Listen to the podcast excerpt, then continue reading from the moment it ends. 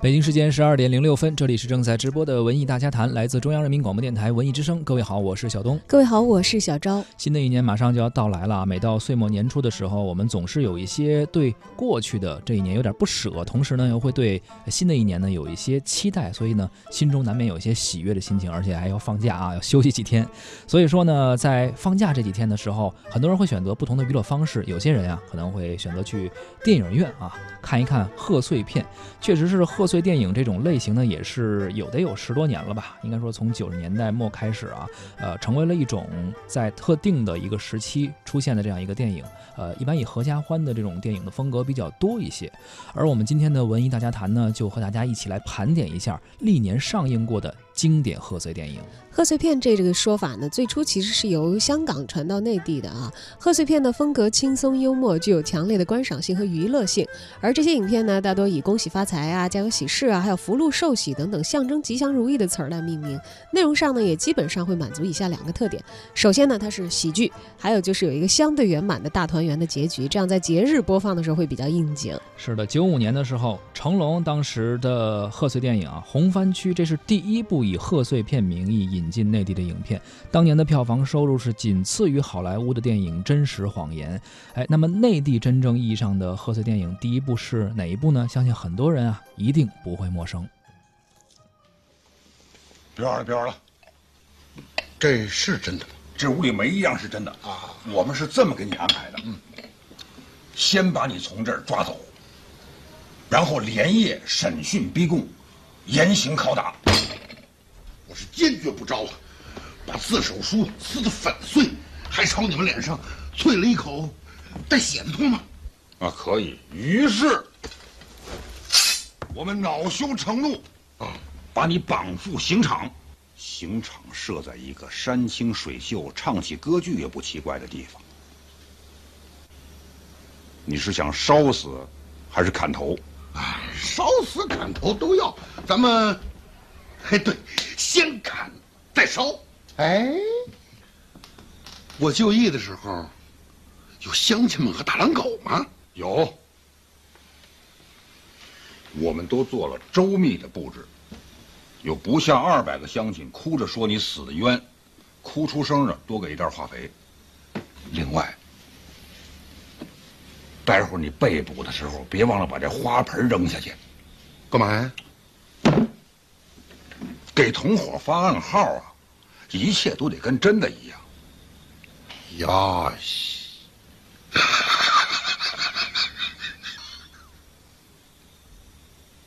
开始吧。还等什么？明儿中午我还得给外宾做饭呢。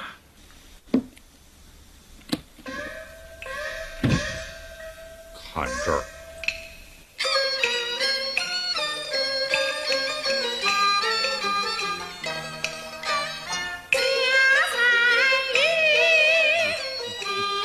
这是要给我使美人计？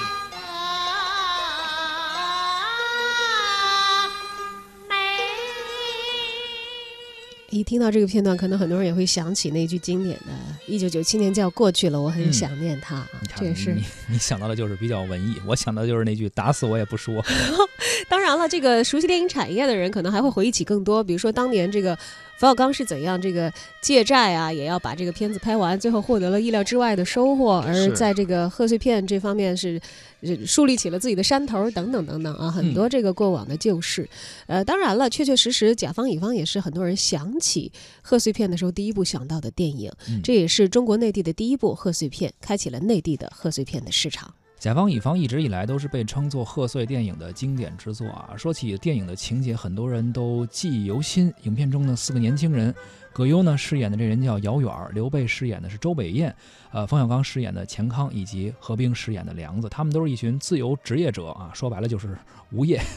他们呢突发奇想，说咱们这不能天天游手好闲，咱们干点事儿吧。他们就开了一公司，弄了一个好梦一日游的业务，承诺说啊，帮人们能够过上梦想成真的一天。哎，很多人这离奇古怪的愿望啊，也都找他们来了。似乎人人都想给自己的生活来一个一百八十度的大转弯。呃，在荒唐和搞笑这这些愿望和梦想之中啊，四个人呢也是。扮演着各自场景中的各种角色。甲方乙方用一些贴近生活又充满真情的故事，在一九九七年的元旦呢，温暖了广大观众的心。好梦一日游的四个人通过爱情梦帮助因为屡遭失恋对生活丧失信心的人恢复了自信，又通过受气梦教育了大男子主义的顾客，利用大款想做受苦梦，明星想做普通人梦，嘲弄了那些得了便宜还卖乖的人。在帮助顾客实现梦想的过程里，他们从开心好玩，甚至有些胡闹里头，渐渐地投入了自己的真情。最后呢，为了帮助身患癌症的吴房夫妇做一个团圆梦，姚远和周北燕还将自己准备结婚的新房给贡献了出来。嗯，现在看来啊，这甲方乙方呢，就是用这种呃或者调侃呀，或者温情的手段，去展现了当时的世间百态。呃，在这之前啊，中国确实还是没有这种像段子电影一样的类型出现啊。呃，从当时的票房成绩来看呢，观众确实挺喜欢这种形式的，特别是配合着过年的喜庆的气氛，呃，冯氏喜剧的招牌确实也就立了起来啊。从此以后啊，甲方乙方之后，包括不见不散呀、没完没了啊，啊，还有大腕儿等等啊，都是这种算是贺岁喜剧的一个冯氏的一个标杆吧。大家呢看得高高兴兴的，而且呢，呃，合家欢的这么一个氛围，呃。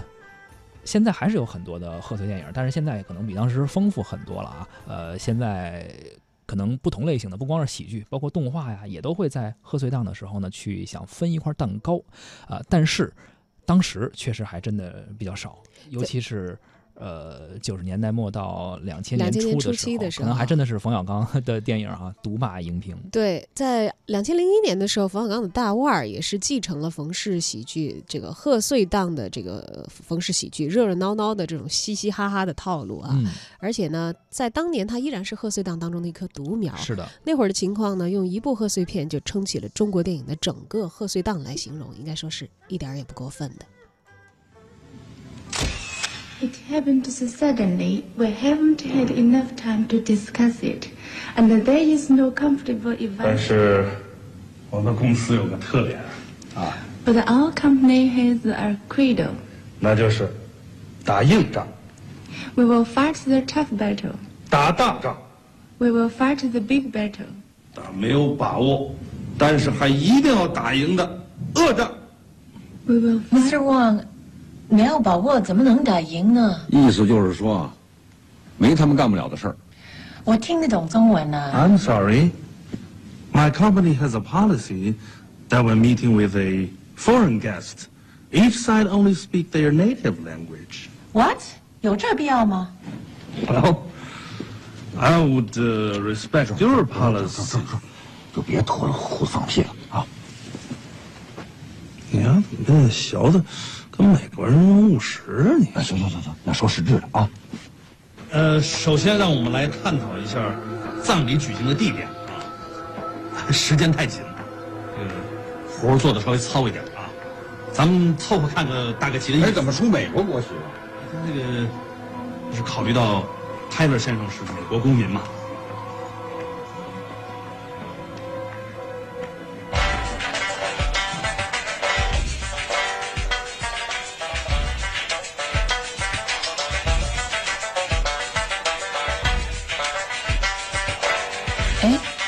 这里不是太庙吗？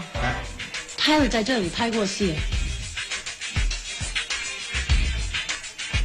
我解释一下啊，我们采取的呢是排除法。首先，逼馆肯定不行，太悲呀。嗯，这不符合泰勒先生生前的愿望。泰勒先生是一位大导演啊，应该在他生活和工作过的地方，摄影棚。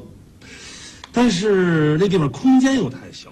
限制了葬礼的规模，而且也看不出来是在中国。哎，正是出于这个考虑，我们才决定把葬礼放在这个气势如虹的东方圣地太庙举行。听过这一段，可能很多人都反应过来了，这是电影《大腕》中的片段。这电影你印象最深的台词有哪些？好，三楼的楼长就是你了。对。对，还包括这个，大家对这个神经病、精神病院这段印象都比较深，什么一定要选最好的地段啊，呃，确实也是非常的深入人心。很多电影能够留在观众的心目中过很长时间，其实记住的都是那些经典的台词儿。对，那时候的贺岁档其实就是每年的十二月中下旬冯氏喜剧上映的那段时期，就那么些天啊。嗯，冯小刚可以说是承包了九十年代末那几年的贺岁片，也让人们呢开始有了过年进电影院去看片子这样一种新的生活方式。资深的文艺记者胡克飞，呃，个人也是非常喜欢这个甲方乙方的一位啊。呃，那些年的贺岁片还有什么故事和他的记忆呢？我们也来来听他来讲一讲。那个时候呢，对于我们内地来说呢，我们还没有这个概念啊。直到这个九五年到九七年的时候呢，成龙大哥他有三个片儿连着上映，这个《红番区》《警察故事四》和一个好人啊，这三个片儿呢都是内地和香港基本上是同期上映的，都是在在春节前后啊。于是那个时候呢，在大城市看电影的这个人们留下了一个印象，就是过年可以去电影院看成龙。啊，但是其实那会儿呢，除了北京啊、上海这种特别大的城市以外，一般的城市过年还是很忙活的啊，根本谈不上看电影。所以呢，那那个时候也谈不上什么什么票房。那到了九七年，可能很多人都跟我一样，第一次了解说有贺岁片的这个概念，是从冯氏喜剧开始的。那我至今呢，他很喜欢甲方乙方这个片子啊，尤其是里面那句说。一九九七年过去了，我很怀念他啊！我至今也很里面很多台词我都记得住啊，甚至能背。那，甲方乙方呢，它是中国商业贺岁片的开山之作。从这个片儿开始，这个才有了这个每年一度的竞争激烈的贺岁档。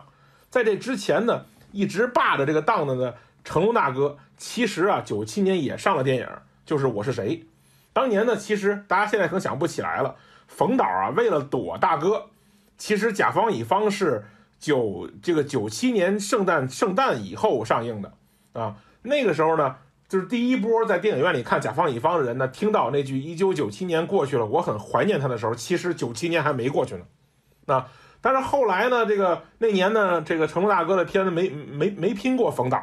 那再之后呢，这个大哥就去美国发展了，就去好莱坞混了啊，基本上已经放弃了这个档，这个档就给冯导留下了啊。于是呢，就是我们知道后面的故事，拍了贺岁三部曲啊。啊，加了大腕儿啊，期间呢，这个冯导拿了两次啊，利用这个贺岁档拿了两两次年度票房冠军，而且那个时候啊，咱们现在很多都忘了，那个时候由于电影少，然后呢，一个电影的放映的这个时长是很长的，那不像咱们这多大片，现在也就是最多一个月啊，除了那些这个硬性要让让播的，可能能播俩仨月以外，剩下的基本上就一下就过去了，呃，甭管多大片儿，所以那个时候呢，从十二月。中后期可以一直放到春节。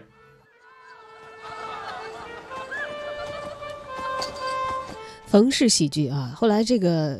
成为一家独大的冯氏喜剧，是在这个新世纪以后，这个才遇到了一些这个整个电影放映情况的盘面上的转变。对，在档期很好嘛，所以很多导演看着肯定也 眼馋啊，对吧？在二零零二年的年末，张艺谋的《英雄》上映了，这个应该是张艺谋那些年最具争议的作品之一啊。嗯。但比较有趣的呢，是《英雄》在当时的国内和国际的口碑是完全相反的。嗯。国内的观众不是特别买账，觉得华丽有余，灵魂空洞啊。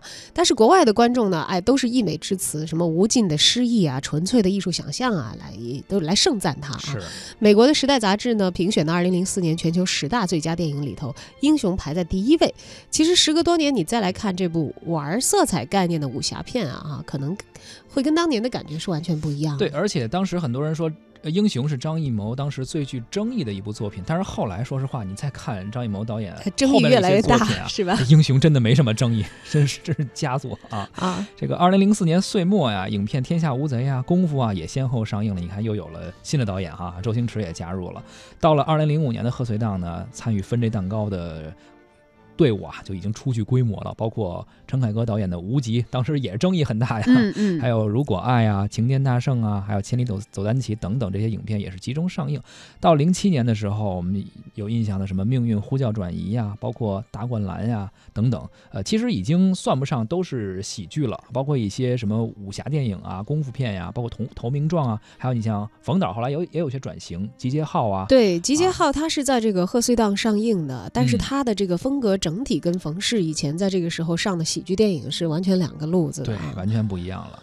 呃，包括陈可辛导演那个《投名状》，还有这个冯导的《集结号》，当时票房都已经过两亿，在当时来看还是非常不错的成绩啊。呃，导演们的贺岁档开始是真刀真枪的开始一次比拼了。呃，不过呢，让人印象深刻的除了早年的冯氏喜剧的几部经典之外，后来还有姜文导演的影片《让子弹飞》在二零一零年末的上映，那也是票房相当能打的一部贺岁电影。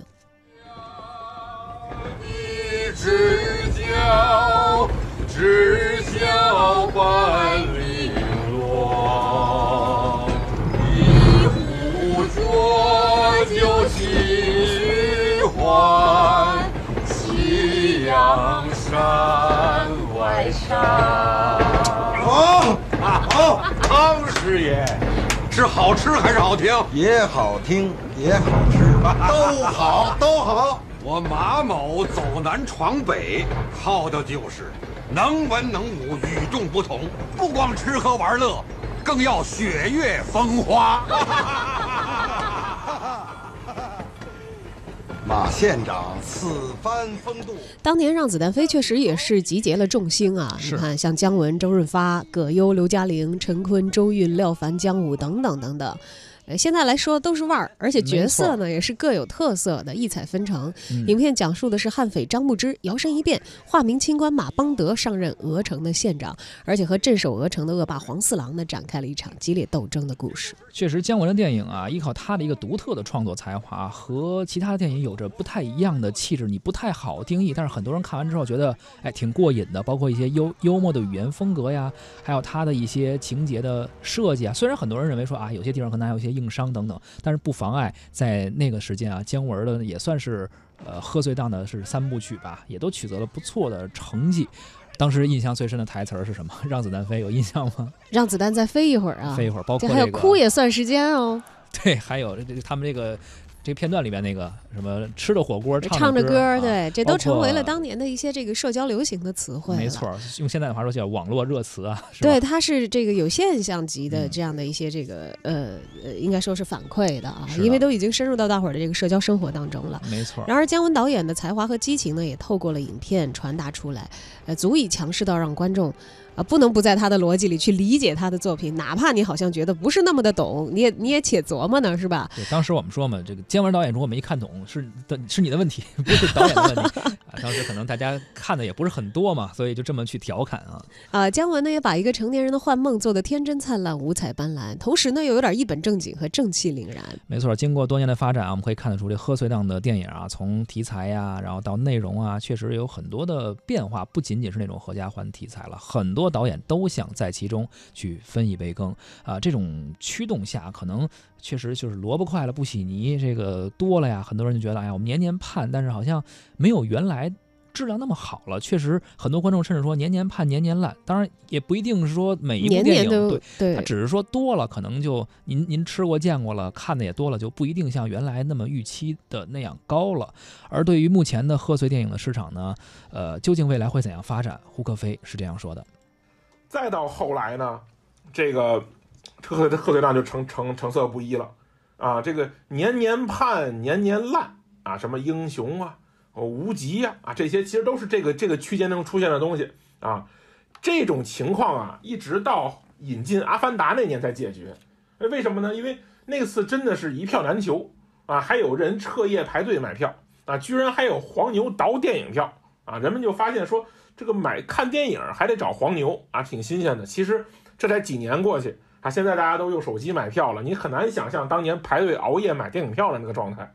就是因为《阿凡达》在这个贺岁档的火热，各大电影制片商又重新看到了春节档的热度。因为之前吧烂了几年，大家有点放弃了。后来呢，这个包括你看这个《阿凡达》进来以后火了啊，星爷带的什么美人鱼啊之类的也也回来圈了一把钱啊，于是大家就发现哎。这个贺岁档啊还是能赚钱的，结果到今天为止呢，这个贺岁档呢，其实我觉得呢，还是没有达到之前这个冯导的高度。如今一到这个贺岁档的片子呀，这一片红红火火，那电影海报上只要有这个流量明星啊，讨喜的片名啊，这个这个吉祥话啊，不是恭喜发财呀，就是祝你长命百岁，反正这种吉祥话全全整啊，整完之后呢，你根本就不管烂不烂，都往这个贺岁档里填。啊，更可怕的是，我记得有几年这个贺岁档都什么玩意儿呢？是这种综艺，啊，这个加工成的这种大电影，啊，还有这种国产粗制滥造的动画片的大电影，啊，都在这个贺岁档搅局，啊，这个什么题材火就拍什么，哪个明星流量高就用哪个，啊，基本上是目前这个现状。其实呢，这个我觉得贺岁档电影啊，它是一方面是说明了这个电影产业的进步。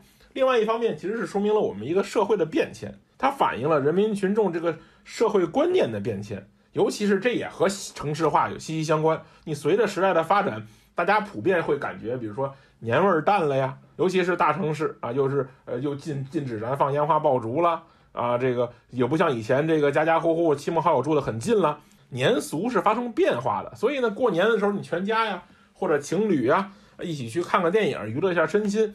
某种程度来说，成了新时代的一种新年俗。那么，我认为啊，这种年俗呢，早晚会随着文化产品的丰富，也许会被另外一种东西取代。而且呢，人们的需求的碎片化也会越来越明显。那最终呢，就是你玩你的，我玩我的，也没必要非得去电影院看电影。所以，我觉得呢，这种所谓的新年俗呢，未来是会被取代的。那目前的可能呢，呃，我觉得还会烂几年。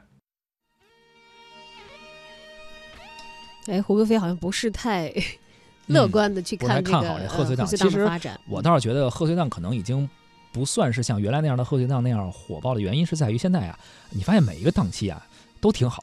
都挺多，因为现在电影多了，所以不是说我们在过年才吃顿饺子，平时就有很多电影可看。于是贺岁档好像被削弱了。对，其实，在贺岁档兴起的那些年份啊，也是因为好的艺术作品才带热了一个档期。是的。那现在就是有各种大家所归类出来的，说像暑期档啊，嗯，还有像贺岁档呀、春节档啊等等等等。对，现在没什么淡季了，基本上每个档期啊都有很多大片上。就是电影市场的竞争，其实在全年来看都是比较激烈的。嗯。然而，如果你在艺术上确实是有过人的地方，你有能力做出一个爆款，其实搞不好你在哪个档期，哪个档期就成了一个新的黄金档期。没错。